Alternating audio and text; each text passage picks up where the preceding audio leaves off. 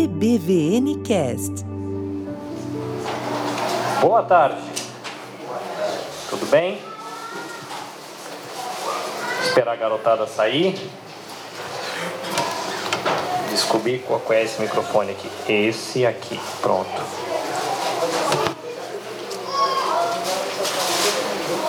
Eu quero convidar você a abrir a sua Bíblia no livro de Mateus. A gente vai ler o capítulo 5, do versículo 14 ao versículo 16. E eu vou ficar bem pertinho de vocês aqui, que vai ser um bate-papo hoje. Evangelho de Mateus, capítulo 5, versículo 14 ao versículo 16. Isso, Mateus 5, 14 a 16. Qual é o títulozinho que está aí perto do texto que você encontrou? Tem algum títulozinho aí perto? Não, não tem. Ok. Luz do mundo, né? Então vamos lá. Eu vou fazer a leitura aqui na nova versão transformadora, muito provavelmente. Eu não tenho certeza se eu peguei o texto da NVI ou da nova versão transformadora. Então, se não for igual, igualzinho, igualzinho o seu, é porque é da nova versão transformadora. Diz assim: Vocês são a luz do mundo. E é impossível esconder uma cidade construída no alto do monte. Não faz sentido acender uma lâmpada e depois colocá-la sob um cesto. Pelo contrário, ela é colocada num pedestal, de onde ilumina todos que estão na casa. Da mesma forma, as suas obras devem brilhar, para que todos as vejam e louvem seu Pai que está no céu. As suas obras, elas devem brilhar para que todos as vejam e louvem o seu Pai que está no céu. Eu deixei como tema do nosso bate-papo hoje, tal pai, tal filho. E antes da gente continuar a conversa, a gente vai ter uma breve palavra de oração e a gente segue. Deus, obrigado por poder ler a Bíblia em português. E obrigado por poder a gente nesse domingo tão quente, estar tá aqui no conforto do arzinho condicionado, sentado, bem acolhido, para bater esse papo sobre a tua palavra. Te pedimos que o teu Espírito fale com a gente e nos ensine nessa tarde. Em nome de Jesus, amém. Bom, eu deixei uma fotografia ali que eu achei legal. O que, que nós temos nessa fotografia? Um pai e um filho. E o que, que eles estão fazendo? Estão brincando na linha do trem, né? Ainda bem que não tem trem. Mas tem um numa linha, outro na outra. E o que, que o pai está fazendo com o filho ali? Caminhando junto. O que mais? Está segurando. O pai está olhando o passarinho lá do outro lado. Né? Está olhando. O que, que precisa para os dois não caírem? equilíbrio só?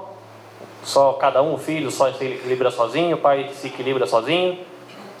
Não, eles estão de mão dadas, precisam os dois se equilibrarem e manterem o equilíbrio entre eles para eles conseguirem chegar aonde eles estão indo.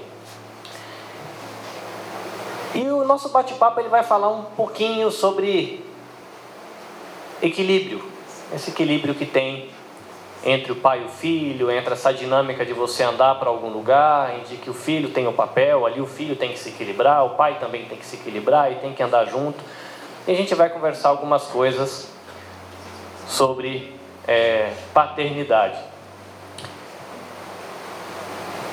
Eu vou pedir para você, eu vou te fazer uma pergunta, e eu vou pedir para você guardar a primeira palavra que tiver à cabeça, para a gente compartilhar, ok? Se eu disser para você a palavra pai, qual é o primeiro sentimento que te vem na cabeça? Coloque esse sentimento numa palavra e vamos descobrir o que tem por aí. O que, que vem na sua cabeça? É saudade. Saudade.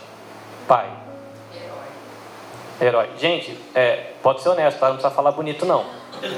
Tá? Porque eu sei que nem todo mundo tem uma experiência legal com o pai. E você, pai? Cuidado. Elisa, pai? Primeira coisa que lhe vem à cabeça? Ai, é saudade. Saudade. Claudinho, pai? Correção. Amor. Abandono. Abandono. Tia, pai, o que, que veio para você? Saudade. Saudade. E você? E você, pai? O pai está na fila de trás agora. Né?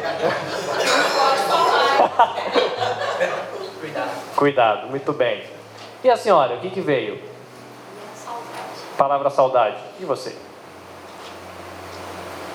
Integridade. Integridade. Sandro, para a gente terminar. Exemplo. Exemplo. Por que, que nem todo mundo trouxe a mesma palavra? Pai diferente, né? Todo mundo é filho de pai diferente, As vivências não são as mesmas. as vivências não são as mesmas. O texto que a gente acabou de ler, a gente vai usar o texto para trazer uma reflexão sobre essa questão da paternidade. E o texto é interessante que ele fala: vocês são a luz do mundo. Ser, né? vocês são, é uma coisa que uma pessoa é. Nós trouxemos aqui palavras diferentes porque nós somos pessoas diferentes. É interessante que esse texto ele continue, ele fala assim: olha, vocês são a luz do mundo e é impossível esconder uma cidade que foi o quê? Edificada no monte ou construída no monte. Nós somos algo. E algo que foi construído ou edificado. E isso explica porque a gente não trouxe palavras iguais aqui. Porque quando você foi construído como pessoa, na sua história, no ambiente onde você viveu, com as experiências que você teve, as pessoas com que você falou, quem ouviu você, com quem você conversou, te construiu. E essa construção é aquilo que você é hoje. E nós não somos iguais. E depois o texto continua falando que não faz sentido acender uma lâmpada e depois colocá-la sobre um cesto. E acender é um ato intencional, não é? Eu quero acender a lâmpada, então saio daqui, vou até lá atrás e clique. Aquilo que nós somos foi construído através da nossa vida, das muitas experiências que a gente teve, vivendo com pais diferentes, sendo pais diferentes. E muito dessa construção veio por atos o quê? Intencionais. Algumas coisas os pais fizeram intencionalmente. Existem pais que intencionalmente dão amor. Existem pais que intencionalmente dão violência. Existem pais que intencionalmente estendem cuidado. Existem pais que intencionalmente abandonam. E tem outras experiências que constroem a gente como ser humano que não são intencionais. Às vezes o pai te magoou, mas não foi intencional, mas magoou. Às vezes o pai te decepcionou e não foi intencional, mas te decepcionou. Às vezes o pai te deu uma oportunidade maravilhosa que mudou a sua vida e nem foi intencional, aconteceu. Mas isso construiu o que nós somos hoje. O interessante desse texto que a gente leu, que é Jesus falando com seus discípulos, ele vai dizer que tem uma luz, que essa luz faz parte de quem a pessoa é. Nesse caso, a gente sabe que essa luz vem do Pai das luzes. Ele fala: olha, essa luz está em você. Aí ele traz a ideia da cidade para falar de que as pessoas são construídas. Vai trazer a questão do acender a lâmpada, mostrando que essa luz que foi acesa na gente, agora né, trazendo um pouquinho para o lado do Evangelho, foi acesa intencionalmente por Deus, e de que, uma vez que a gente tem essa luz dentro da gente, essa luz, ela deve brilhar através de boas obras, que é o que fala aí no final do versículo, as suas boas obras, elas devem brilhar, por causa daquilo que está dentro da gente, que foi colocado por Deus, essas boas obras, elas devem brilhar, e ela deve brilhar, é uma necessidade, é uma obrigação essas boas obras brilharem, porque existe um objetivo para que todos vejam as suas boas obras e louvem o Pai que está no céu. E digam: olha, tal pai, tal filho. A luz de Deus está nele. E quando a luz de Deus que está em mim e você brilha, as pessoas percebem esses traços do relacionamento com o Pai brilhando na gente. E as pessoas olham e falam: Poxa, eu consigo enxergar o Pai nele. É muito comum que a gente tenha algumas coisas que a gente faz e que o nosso pai fazia. Que nem eu gosto de comer cuscuz de baiano, aquele que não vai nada, só milharinho e sal. É, é um pecado, aliás, você paulista, é um pecado vocês colocar ovo em cuscuz. né? Para mim é um horror. Eu como, mas é um pecado. Né? Cuscuz é cuscuz. Mas o que, que você faz que seu pai fazia? Tem alguma coisa? As coisas ruins. Do sou rigoroso, bravo com meus filhos. Não devo. Rigoroso como pai. Tio Dani, tem alguma coisa que você faz que seu pai fazia? É, mexer com marcenaria, ir pro mato. Gostar de acampamento, gostar de rio, gostar de marcenaria. Interessante, né? Tal pai, tal filho. O texto está falando da relação dos filhos de Deus com Deus, que é o nosso Pai. Só que se a gente aplicar esse texto para pensar no raciocínio da relação dos filhos para com os pais, você vai ver que tem uma luz que está no, nos pais biológicos ou adotivos, e eu vou chamar isso de luz, mas luz você entenda como o perfil do pai, o caráter, a personalidade, o conhecimento, o jeito de passar as coisas. E essa luz, seja ela uma luz de verdade ou sejam trevas, isso constrói quem a gente é, de maneira intencional ou não, e isso vai acabar brilhando diante das pessoas, e como você acabou dizendo, as pessoas às vezes podem olhar e falar assim: ó, tal pai, tal filho.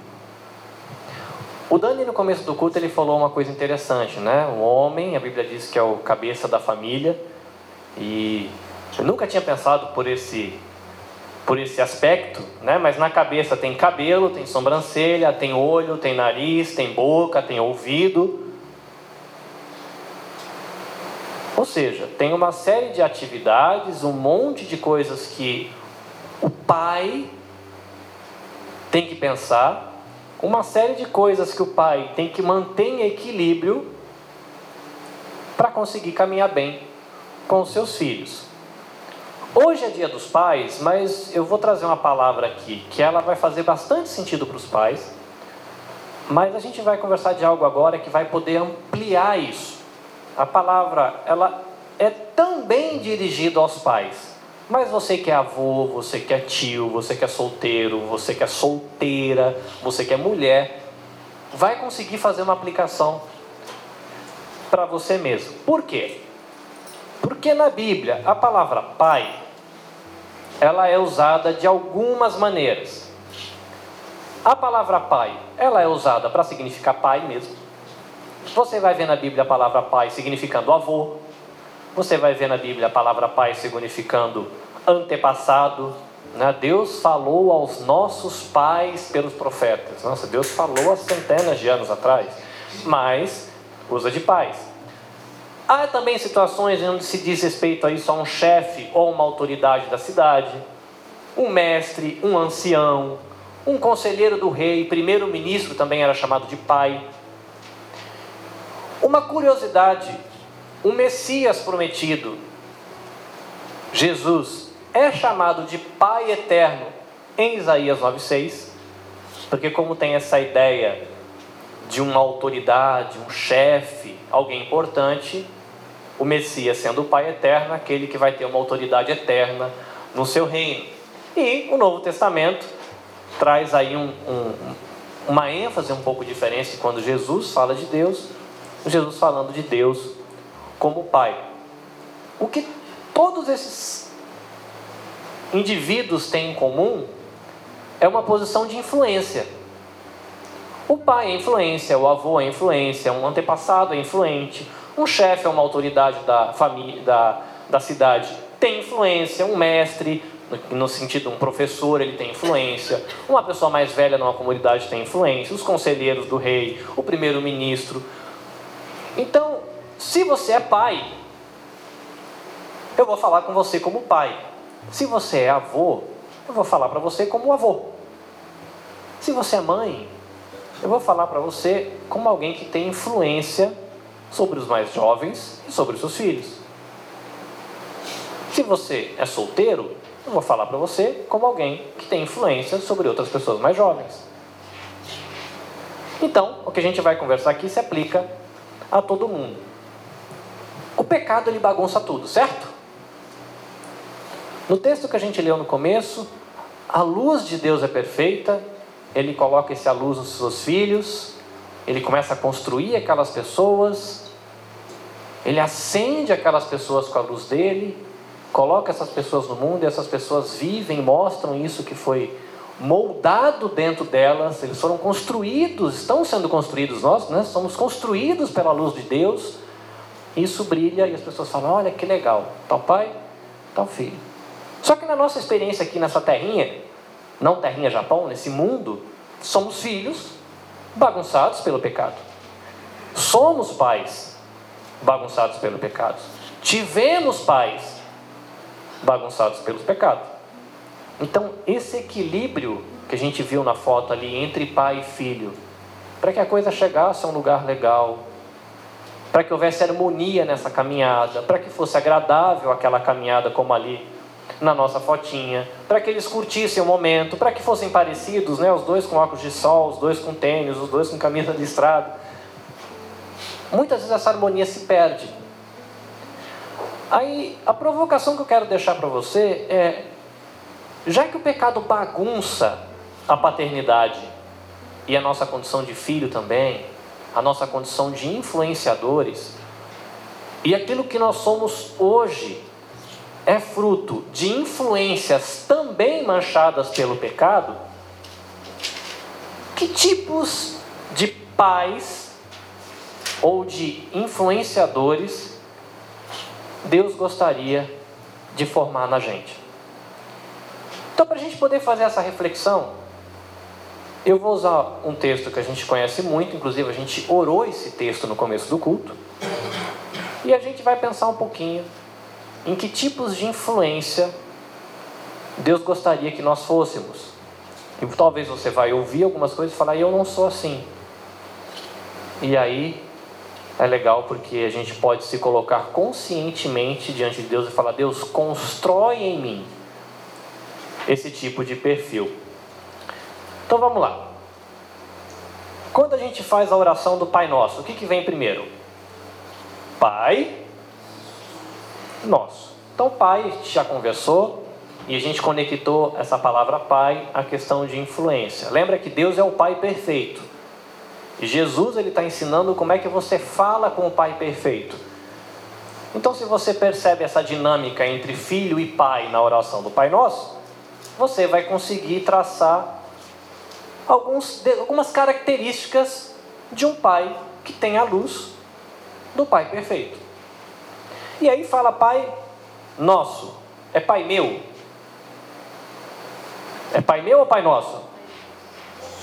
É nosso. Então, uma coisa legal para a gente aprender como pais ou influenciadores de uma geração mais jovem é de que o pai ele não deveria tratar com distinção.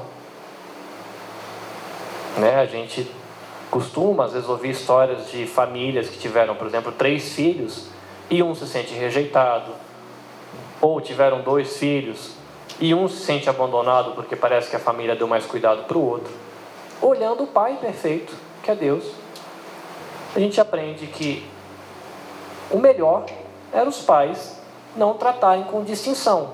Mas o Pai é nosso. Nós somos iguais? Não.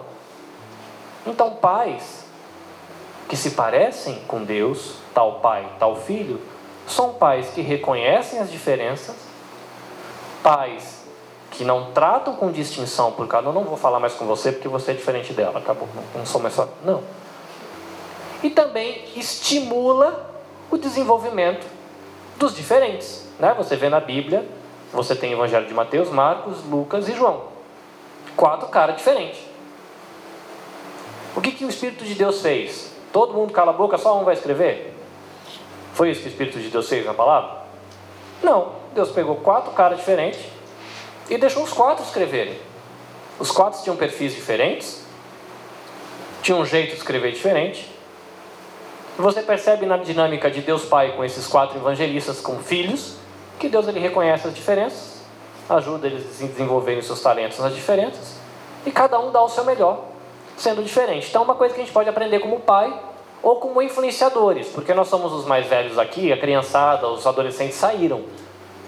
Mas essa garotada vai ser pai e mãe daqui a pouco. Então você fala, ah, meu, meu filho já está tudo casado, está tudo lá longe. A gente pode ser referência para ajudar eles a serem pais que tem o perfil do pai que está no céu. E falando nisso, Pai nosso que está no céu. Pais que se parecem com o Pai perfeito que está no céu, sabem colocar o equilíbrio entre intimidade e respeito. Né? Nós estávamos conversando aqui e você citou, às vezes, ah, sou muito rigoroso. Às vezes, quando a gente é rigoroso demais, você pesa a mão no lado do rigor, corre o risco de você perder um pouco de intimidade. Porque se você pesa demais no rigor, você acaba estimulando o medo e vai criar uma barreira para você ter intimidade. Se você fica muito amigo demais e abre mão do respeito, vira bagunça porque ele acha que é teu camarada adolescente, né?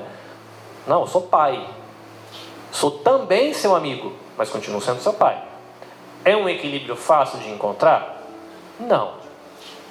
Mas olhar o perfil de Deus, como Jesus coloca no Pai Nosso, ajuda a gente a pensar nesse detalhe, na dinâmica que eu tenho com meu filho, ou na hora de eu influenciar a geração mais nova da igreja, eu tenho que lembrar a mim mesmo e a eles de que precisa sempre ter um equilíbrio entre intimidade e respeito nas relações. Pai nosso que estás nos céus, santificado seja o teu nome, e a oração segue: venha o teu reino. É interessante que essa ideia de reino, porque a ideia de reino ela vai trazer uma ideia de coletividade, não é? A gente falou agora há pouco de respeitar as diferenças, mas existe uma distinção entre respeitar as diferenças e o individualismo, que é a pessoa achar que ela pode viver sozinha. Né? Somos diferentes, mas a gente não vive sozinho, a gente vive em comunidade. Somos pessoas diferentes, então nós temos a nossa individualidade. Somos únicos. Deus nos fez de maneira única. Mas a gente é desafiado a viver em comunidade. Então, pais que são parecidos com o pai que está no céu, eles vão se preocupar a influenciar e ensinar os seus filhos, ou a geração que está chegando, da importância de se viver em comunidade, de não se isolar. Que é bem possível que você conheça pessoas que se isolaram, não falam mais com a família, são pessoas de poucos amigos, que não são dadas ao diálogo, que não se dão à amizade. São pessoas que o pecado estragou essa característica da vida delas. Precisam de cura, de salvação, de restauração da parte de Deus. E a gente pode, toda vez que orar o Pai Nosso, olhar para Deus como uma referência e falar: olha, eu tenho que lembrar de que a vida humana foi feita para viver num reino. E não é num reino da anarquia, onde todo mundo faz o que quer. É um reino que tem rei. E esse rei é. Eu preciso ensinar para os meus filhos e para a geração que está chegando da importância da gente viver em comunidade, seguindo ao nosso rei. Venha o teu reino, e seja feita a tua vontade. É bom que eu esqueci até do nos céus, equilíbrio, respeito, santificado. Eu pulei o santificado aí, né? Muito bem. Santificado seja o teu nome. Isso lembra o fato de que a gente, quando a gente fala de Deus, o Pai, a gente não pode tratar Deus de qualquer jeito, a gente coloca ele à parte, porque Deus ele é santo ele é uma pessoa aí comprometida com a justiça e tem um compromisso com a santidade. E nós, como pais que tem que refletir a luz de nosso Pai que está no céu, a gente tem que lembrar de que a gente tem que ter compromisso com a justiça e compromisso com a santidade. Né? Normalmente agora a gente falando, por exemplo, de santidade, é muito comum você conversar numa roda de homens e o assunto sexualidade ser um tema delicado para os homens. Às vezes para as mulheres nem tanto, mas para os homens é um tema delicado. Mas nós pais somos desafiados, olhando para Deus como referência, a termos um compromisso aí com a santidade e também sermos justos. Pagar imposto, respeitar a velocidade no trânsito, jogar o lixo direito. Porque se a gente for comprometido com a injustiça, porque olha que interessante, a nossa vida ela fala muito, né? Que a nossa luz brilha diante dos homens, e essa luz brilhando, as pessoas vão olhar e vão elogiar ao Pai que está no céu. Mas se você for mau pai, a luz dos seus filhos vai brilhar diante dos outros e eles vão falar mal do Pai que é você que está na terra. Porque se você anda sempre acima da velocidade, usa o telefone quando está dirigindo, joga o lixo todo bagunçado, que moral que a gente tem para falar para o filho chegar no horário em casa? Pai, cheguei 30 minutos atrasado. Você é um irresponsável. Pai, você anda toda vez 30 quilômetros a mais na rua. Que diferença faz? Lógico que a gente vai arrumar um argumento bom. Eu sou pai, eu mando, enquanto você morar no meu teto, fica quieto, né? Mas vamos falar na real. Que moral que a gente tem para cobrar 10 minutos de um atraso de um filho se a gente é incapaz de andar 40 onde tem que andar 40? E todo mundo aqui é pecador, vamos orar. Deus, nosso Porque qual que é a nossa mentalidade? E eu sempre me pego muito pensando nisso. Eu não vou pedir para levantar a mão, porque todo mundo vai levantar a mão e ficar constrangido. Se por acaso você já andou acima da velocidade um dia, você andou acima da velocidade porque ninguém estava vendo, ninguém estava olhando o seu velocímetro, porque não tinha guarda na rua e você tinha certeza que ninguém ia pegar você no pecado. O problema é que o nosso cérebro ele sofre, ele pode ser treinado, sabia? Se você treinar o teu cérebro a ele pensar que passar um limitezinho de vez em quando, quando ninguém está vendo, ninguém vai poder provar e ninguém vai te pegar no pecado, tá tudo bem? O dia que for um negócio sério, você vai fazer igual. Porque você já treinou o seu cérebro a pensar que além do limite, de que fazer o que não pode, quando ninguém está vendo e quando não for dar errado, não dá nada. Por isso que é legal. Experimenta, para você ver a luta que isso vai dar no seu coração. Se compromete a no feriado a obedecer as placas. Que eu garanto que você vai me chamar de louco e de idiota a semana inteira. Eu não vou nem pedir para quando você estiver indo para o trabalho. Experimenta agora no feriado. Você não tem horário, você não tem compromisso. Todo mundo sabe disso. Experimenta no feriado, uma semana, seguir as placas. E começa a prestar atenção em todas as desculpas que você vai dar para você mesmo para ser infiel com a justiça da lei de trânsito.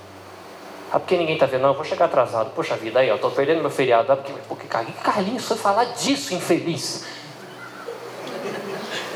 E você vai ver quanta desculpa tem no seu coração para você abrir a porta e quanta desculpa tem no meu coração para mim abrir a porta para pecado em tudo quanto é outra área.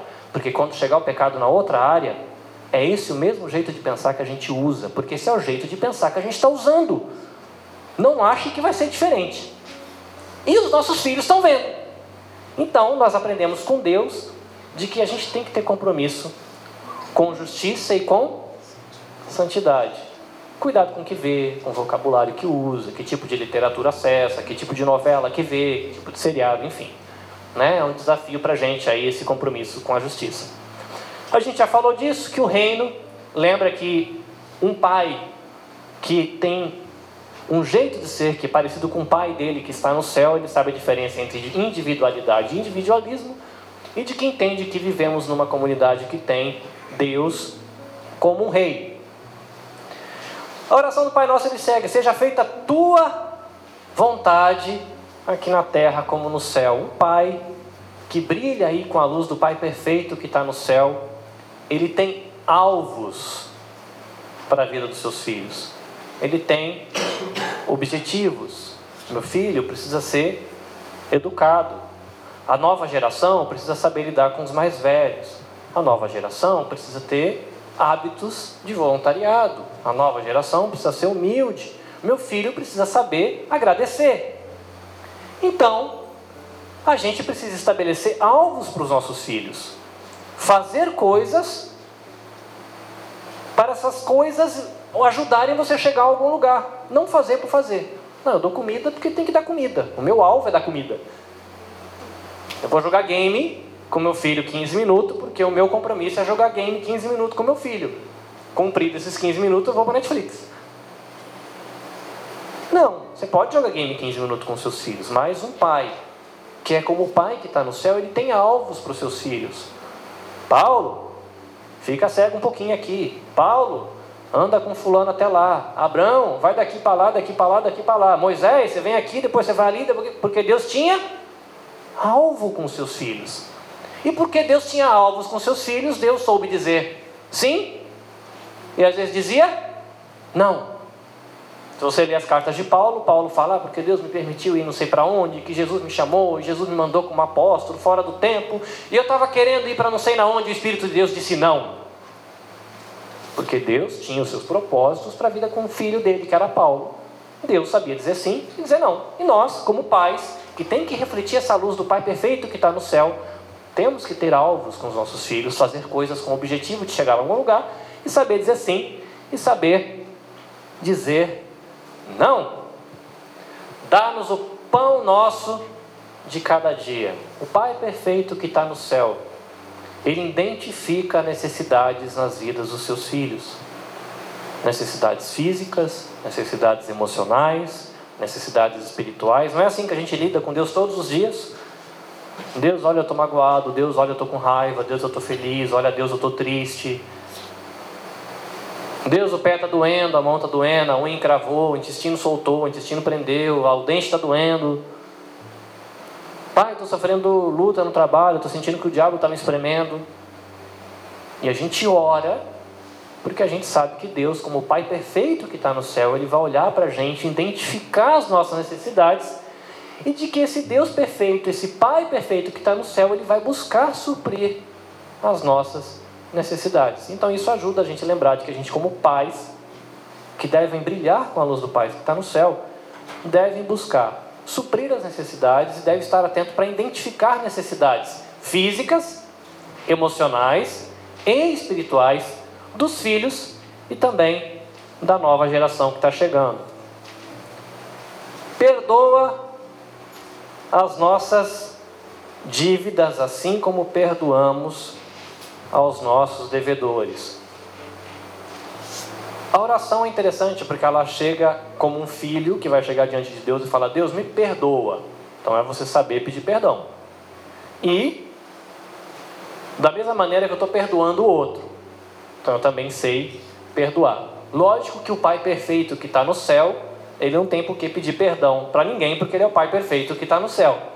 Mas a oração lembra de que um pai que tem a luz dentro de si, que brilha como o Pai perfeito que está no céu, é alguém que sabe perdoar, porque a gente sabe que tem gente que não sabe perdoar, né? perdoa e joga na cara toda semana, que isso não é perdão. Perdão é reconhecer o erro do outro, perdão é saber que a pisada no pé doeu, perdão é saber que o outro te prejudicou, perdão é saber que deu prejuízo e liberar a pessoa desse dessa situação. Isso é perdão. Não é fazer de conta que não aconteceu nada. Perdão é você estar completamente consciente de que aconteceu e que você levou prejuízo e está disposto a abrir mão da vingança. Então, os pais, que são o pai perfeito que está no céu, devem aprender a perdoar. Não foi assim que Jesus fez com a gente? Que tudo que Jesus sofreu, viveu, morreu, ressuscitou, foi porque Deus não fez de conta que a gente não pecou. Ele fez de conta, não. Ele sabia muito bem que a gente pecou, mas ele perdoou. E é importante para a gente, como pais, lembrar de que a gente também tem que aprender a pedir perdão. Não sei se você tem esse, hábito, e não é um hábito muito fácil de desenvolver. É muito difícil para a gente chegar para um filho, quando a gente pisa na bola, baixar a cabeça e falar: Filho, você estava certo, eu estava errado. O pai pisou na bola com você. Nisso eu falei demais. Nisso eu fui agressivo demais. Nisso aqui eu deixei de dar aquilo que você precisava. Naquela outra coisa eu fui negligente. Nisso eu estava ausente. Você precisou de mim, eu não estava lá. Eu sei. Às vezes a gente morre com isso enterrado no coração, mas não fala para o de. Que a gente quer empurrar por goela abaixo, que a gente é o herói dele. E heróis verdadeiros pedem perdão, né? Vamos colocar assim. Né? Então a gente tem que lembrar, quando a gente faz a oração do Pai Nosso, que um pai ou um influenciador da nova geração, um avô, um tio, uma tia, uma mãe, tem que saber perdoar e tem que saber pedir perdão também. Não nos deixes cair em tentação. Então aí Deus é um Deus que ele está atento aos riscos físicos, emocionais, espirituais e a gente ora pedindo isso para Deus, Deus não coloca a gente, não permita que a gente entre numa situação de tentação, porque a gente sabe que Deus ele está comprometido em nos guardar, em nos proteger. E isso lembra de que como pais e influenciadores que devem refletir a glória de Deus, a gente deve estar tá aí atento aos riscos físicos, emocionais e espirituais dos filhos, também da nova geração, e estar tá aí comprometido em protegê-los. Livra-nos do mal, e aqui a gente vai ter última último pensamento que é pais que refletem o brilho do Pai perfeito que está no céu, sabem o que dá, mas sabem também o que tirar. Às vezes, para você livrar um filho do mal, ou para você livrar alguém mais jovem do mal, tem alguma coisa que você, como pai ou como influenciador, precisa dar. Às vezes tem coisas que você precisa tirar. Que se você não tirar, por dó, você vai estar fazendo mal para ele. Então é, é, importante a gente, quando orar o Pai Nosso, lembrar que é assim que Deus trata a gente. Deus, quando Ele nos livra do mal, às vezes Ele tira coisa da gente, porque isso vai fazer mal, e às vezes Ele dá coisas para a gente para que a gente não passe por uma experiência ruim. Então é importante a gente pensar nesse perfil. Bom, a oração do Pai Nosso ela termina: Deus, o reino é seu, o poder para fazer as coisas acontecerem é sua, e o mérito, os elogios para quando tudo de bom acontecer, a glória é sempre sua. Amém. Eu quero terminar com esse pensamento que ser pai é ser um filho que aceita ser ensinado por seu pai que está no céu. Um pai que Ele é o Rei que protege o seu povo, que Ele tem o poder para construir em nós o Pai que a gente não é, Ele tem o poder para construir em nós os influenciadores que a gente sabe que não é, e que no final, quando nós estivermos aí brilhando as boas obras, por esse trabalho que Deus está fazendo na gente, as pessoas vão ver e vão louvar o Pai que está no céu, dizendo: Tal Pai, tais filhos. Amém? É legal porque a gente fez esse bate-papo com a oração do Pai Nosso, que a gente faz essa oração junto aqui com frequência. Então lembra, né? a oração do Pai Nosso é uma oração simples, mas que ela ensina muito sobre quem nós somos como seres humanos, nos ensina muitas coisas sobre Deus, nos ensina coisas sobre o Evangelho e também pode aí te lembrar coisas sobre paternidade e influência. Tá bom? Então nós vamos ter uma pequena palavra de oração mais uma vez. Deus, nós te agradecemos porque a tua palavra sempre nos ensina, sempre nos estimula e um texto tão pequenininho pode trazer tanta coisa legal para a gente pensar. E obrigado, Deus, porque o Senhor deixou a oração modelo do Pai Nosso, que pode é, ser muito facilmente decorada, é muito fácil ensinar para os outros e ser uma ferramenta útil, Deus, para a gente pensar quem a gente é como filho, quem o Senhor é como pai, e para pensar também o tipo de pai e de influenciadores que o Senhor gostaria que a gente fosse.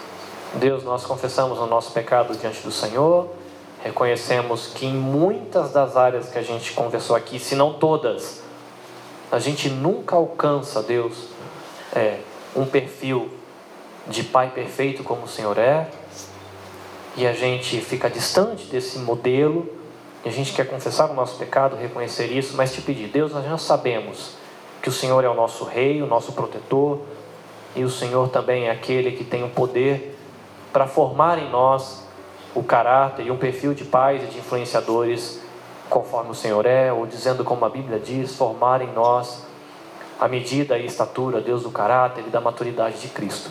Então, forma, Deus, nessa igreja, homens e também mulheres, avós, avós, tios e tias, jovens, casados ou jovens solteiros que no dia a dia, Deus, vão ficando cada vez mais parecidos com o Senhor na sua vida cotidiana.